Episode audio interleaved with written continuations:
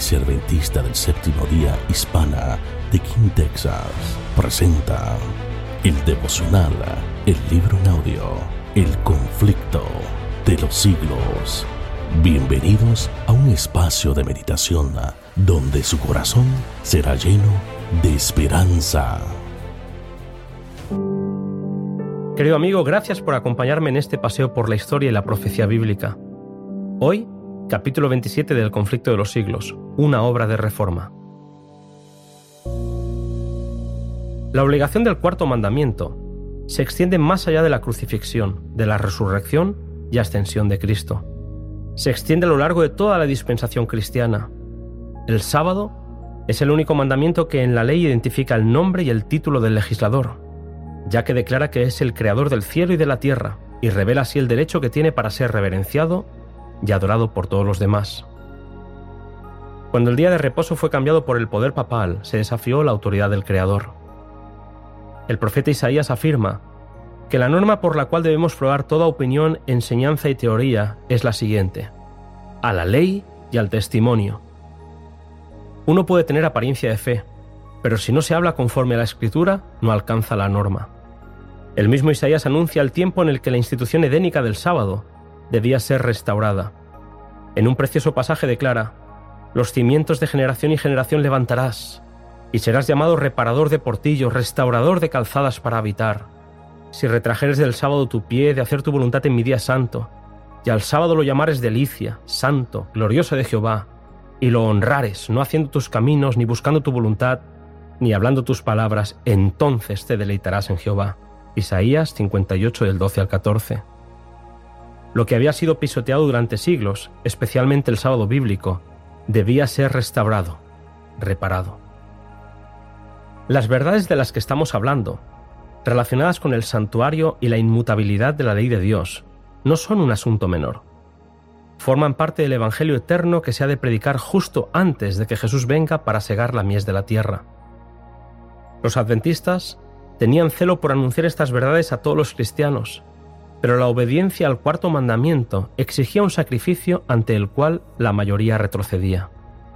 Muchos insistían en que la observancia del domingo había sido una doctrina establecida y una costumbre muy general en la Iglesia durante muchos siglos.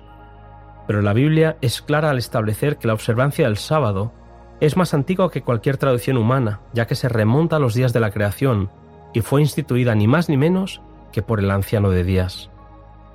Mediante argumentos y sofismas, torciendo la palabra de Dios e interpretándola del modo que mejor tranquilizará sus conciencias, o apelando a las tradiciones de los padres y a la autoridad de la Iglesia, muchos se escondieron de la verdad. Los que no estudiaban la escritura se conformaban con aceptar la postura de su Iglesia o se escondían tras las mayorías que sostenían argumentos a favor del domingo como día de reposo. Para refutar semejantes argumentos bastaba con citar las claras enseñanzas de la Biblia. Por otra parte, de los que se habían preparado para la segunda venida de Jesús formando parte del movimiento milerita, muchos incurrieron en el error de fijar por repetidas veces una fecha precisa para la venida de Cristo. La luz que brillaba entonces respecto del asunto del santuario les habría enseñado que ningún periodo profético se extiende hasta el segundo advenimiento, que el tiempo exacto de este acontecimiento no está predicho. Pero habiéndose apartado de la luz, se empeñaron en fijar fecha tras fecha para la venida del Señor y cada vez fueron chasqueados. El consejo de Pablo a la iglesia de Tesalónica sigue siendo importante. No dejéis que nadie os engañe en alguna manera. Segunda de Tesalonicenses 2.3. Entregarse a una esperanza no apoyada por la Biblia conlleva ser inducido a seguir una conducta errónea. Seguir poniendo fecha es exponerse a la mofa de los incrédulos, correr el riesgo de ceder al desaliento y perder de vista las verdades esenciales para la salvación. Elena White afirma, la amonestación del apóstol a los tesalonicenses encierra una importante lección para los que viven en los últimos días. Muchos de los que esperaban la venida de Cristo pensaban que no podían ser celosos y diligentes en la hora de preparación, a menos que cimentaran su fe en una fecha definida para esa venida del Señor.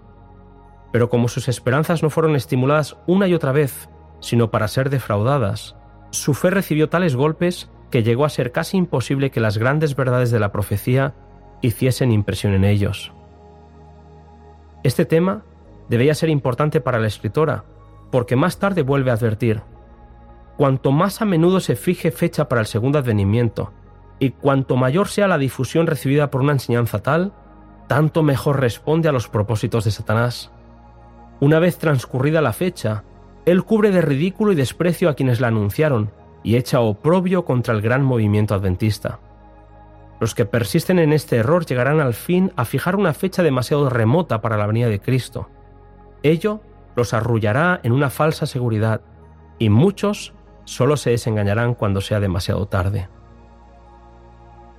Hace ya muchos años que se anuncia la venida de Jesús, y sin embargo todavía estamos aquí. Sabemos que no es voluntad de Dios que la venida de Cristo se dilate tanto, y que su pueblo tenga que estar en este mundo de pecado e infortunio, pero también sabemos por la Escritura que Dios es paciente ya que no quiere que nadie perezca. Mientras tanto, a la espera del cumplimiento de la preciosa promesa, es nuestro privilegio y deber el seguir compartiendo la luz que recibimos de la palabra de Dios. En la medida de sus oportunidades, pesa sobre todo aquel que recibió la verdad compartirla con los demás. El profeta Ezequiel recibió de parte de Dios la siguiente orden, Les hablarás mis palabras, sea que oigan o que dejen de oír. Ezequiel 3.7.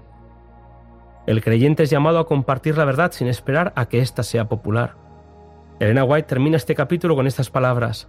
Debemos escoger lo justo porque es justo y dejar a Dios las consecuencias.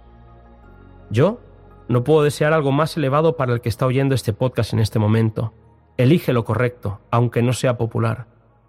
Que Dios te bendiga. Hasta aquí el podcast de hoy.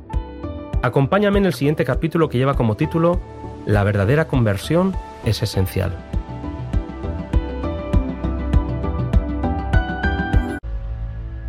Esperemos que esta reflexión haya sido de bendición a sus vidas. Te invitamos que compartas esta meditación y que se suscriban a nuestro canal. Para más información, visite www.kinhsda.org.